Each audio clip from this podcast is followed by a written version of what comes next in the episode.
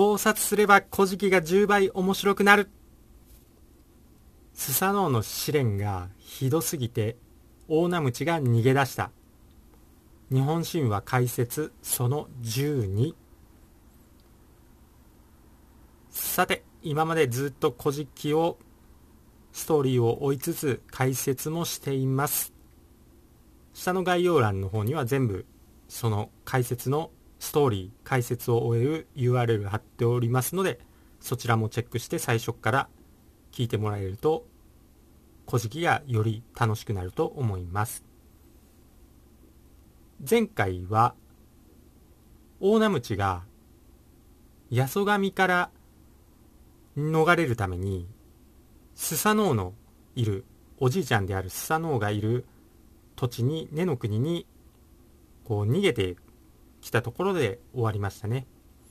今回はその話の続きになります。大名ムはスサノオのところにやってきました。道すがらとても美しい娘スセリ姫に出会います。大名ムといえば女性にモテまくりのもう優しくてイケメンですのでここでもまたスセリ姫が大名ムを見て一目惚れしちゃうんですよね。もう今でいう逆難ですよ。もう逆難されてしかもすごいのはもうその日のうちに2人は結ばれます。早っって感じですけどしかもその美しい娘スセリ姫はスサノオの実の娘だったんですよね。まあそれで一緒にスサノオのところに行こうということになりました。自分もスサノオのところにこう助けにもらいに来たんだよっていう話してスサノオは私のお父さんよっていう感じでスサノオのところに一緒に行きました。スサノオとしては娘が帰ってきていきなり結婚してるというちょっとなかなか現実を受け入れられないようなまあ今だったらそういう現実を受け入れられないような事態に直面します。お父さん素敵な人と結婚したわ。大名鞭っていう神様よ。スサノオはもう気に入りません。そいつは足原の思考だ。と言いました。思考っていうのは醜い男。とつくくらいなので。まあ醜い男だ。と、まあ、ちょっと言ったのかもしくはその思考っていうのが結構なかなか体頑丈なとかそういう意味もあるんで、まあ、そういう意味で言ったのかっていうこう2通りの解釈がありますね。まあ、今回では醜い男と、まあ、ちょっとカチンときて娘を取られてカチンときて思考醜い男だと言ったっていうふうにこう解釈していきたいと思います。まあ今日は泊まっていけと言いました。そして泊まる部屋に案内されて扉を開けてみるとその部屋の中にはもう蛇がうじゃうじゃもううごめいていました。もう足の踏み場もないくらいもう蛇だらけですね。大名鞭が固まっているとすせり姫が、まあ、こそっと蛇よけの布をこう渡してくれました。蛇が襲ってきたらこの布を3回振れば蛇は逃げて行くから安心よっていうことでこっそり布を渡してくれました。大名鞭は妻の言う通りに布を3回振ったら蛇はもうおとなしくなってその日はもうぐっすり眠れました。朝「おはようございます」って起きてくるとスサノオが「なんでこいつ元気なんだ」ということでスサノオの暴挙はまだまだ続きます。止まりません。次の日に「お前今日ここで寝ろ」と案内された部屋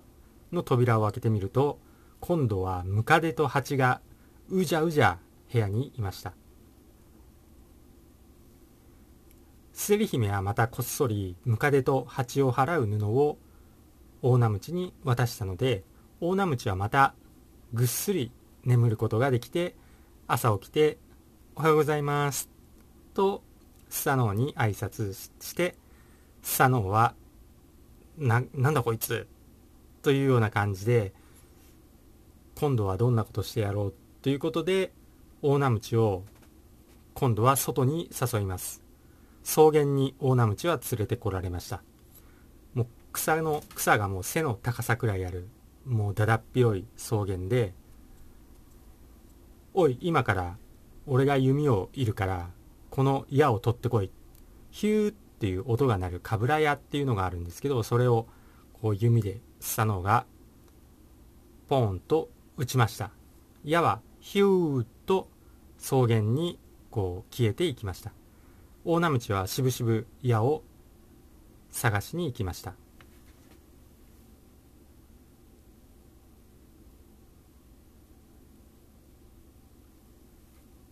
これを見たスサノオは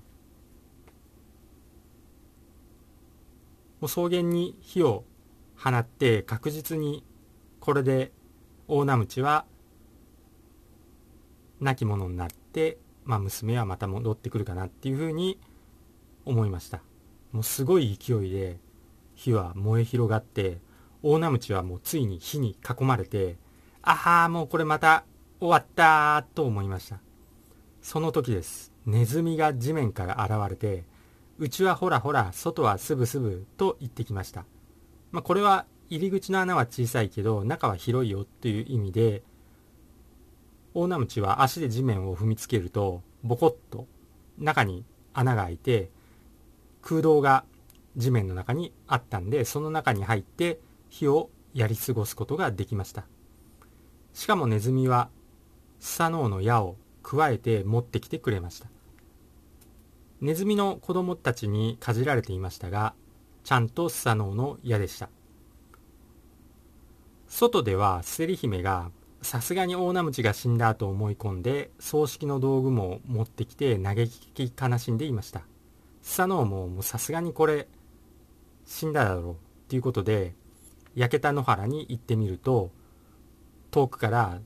大ナムチが矢を持ってこうとことこと歩いて現れたっていうことで、まあ、ついにスサノオも認めざる得ない時が来たかと思いきや今度は大ナムチを大きな部屋に連れて行ってじゃあ俺の頭のシラミを取ってくれっていうことでシラミを取るように命じました。大ナムチはスサノオの頭を見てみるともうそこにはシラミではなく巨大なムカデがもううじょうじょっと張ってました。ゲーと思ったところにまたセリ姫が無垢の木の実と赤い土を渡してこれをムカデに見立てて噛んでそして吐き出しなさいというふうにアドバイスしました。大ナムチは木の実と赤い土で、まあ、ムカデを噛みちぎっているように見せかけることに成功しました。スサノオはその吐き出した赤いのを見てちゃんとやってくれてるなと思ってまあ、そのままうとうとぐーぐー寝てしまいました。温厚な大ナムチもさすがにこれはこのままここにいたらやられるって察しますね。これもうこの嫌がらせエンドレスじゃねって思ってこれはもう逃げるしかないっしょということでスサノオの寝ているスサノオの髪の毛をもう大きな柱にぐるぐるにくくりつけてもうそこら辺のところにも全部縛ってもうそのままスサノオの大切にしている弓矢と太刀と琴をこれ娘のためにもらっていくねっていうことでセリ姫を一緒に背負って一目散に逃げ出しました。逃げる途中スセリ姫の持っていた琴が木に触れてそれがボロロンとものすごい音を鳴ってそれがもう地面も揺らすぐらいの音だったんでスサノオは目を覚ましてあれ逃げ出しやがったということで思いっきり追いかけようとしたところ髪の毛が柱にくくりつけられてて動けないんですよね。もうスサノオは怒りでもうつい柱をもうぶっ壊してそのまま大ナムチを追いかけていきました。なんとか大ナムチが地上に逃げれるところでスサノオは遠くの方から大声で叫びました。おい、お前たちが持っている弓矢と太刀で八十神を倒して従えさせてすせり姫を正妻にしてそして大きな宮殿を建てて出雲の国を作れ。これからは大国主と名乗れ。と大きな声で叫びました。そして大名鞭は大国主と名乗って八十神をスサノオからもらった弓矢と剣でこう倒して従えさせて立派に泉を収めましたと。さめでたしめでたしとなりそうなんですけどちょっと待ってくださいね。皆さんなんか忘れてないですか？稲葉の白うさぎを助けて結婚した八神姫はどうなったのでしょうか？これめっちゃかわいそうなんですけど八神姫と大国主の間には子供もできていたんですけどもうさすがにスサノオの娘のスセリ姫ですね。これもう本当に直系ですよね。スサノオって言ったらもう最高神の直系なんでさすがに、まあ、自分の自分よりもかなりの格上になりますんでスセリ姫に遠慮して大国主とその間に生まれた子供を木の股に挟んで自分は稲葉の国に帰ってしまいました。この子供は木の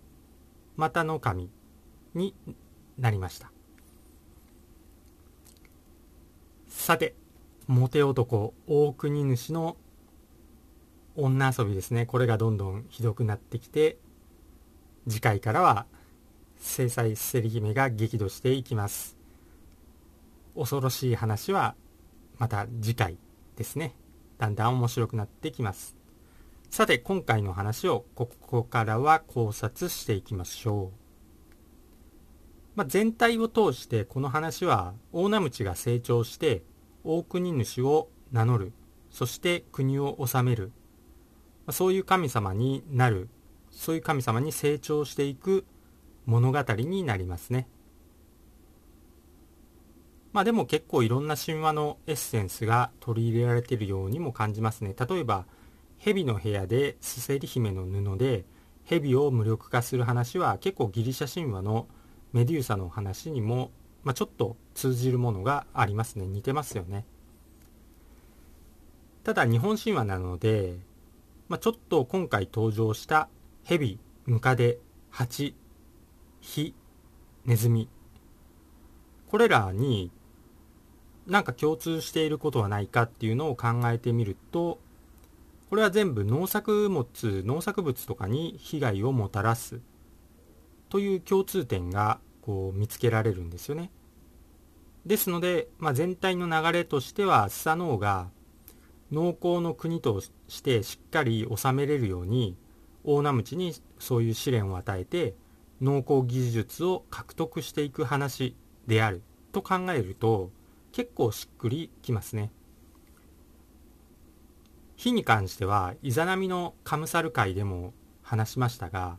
まあ、火といえば焼き旗ですね。一回焼き払ってまた新しいものが再生してくるっていうところの火というのが一応そういうこ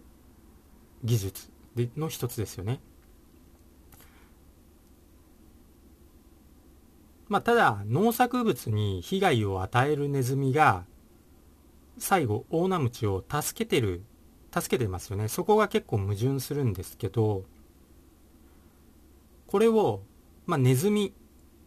ではなく動物のネズミではなく根に住む根の国に住むネズミ根に住むネズミの神じゃないかという説もありますね。まあ、もしくは農作物に被害をもたらすネズミでさえも力を貸してくれる素晴らしい神それが大国主。という意味合いがあるのか。うーんまあ私は根に住むネズミの神の方がまあなんとなくしっくりはくるような気がしますね。さて皆さんはこのエピソードに対してまどんなことを感じましたか？コメント欄で教えてください。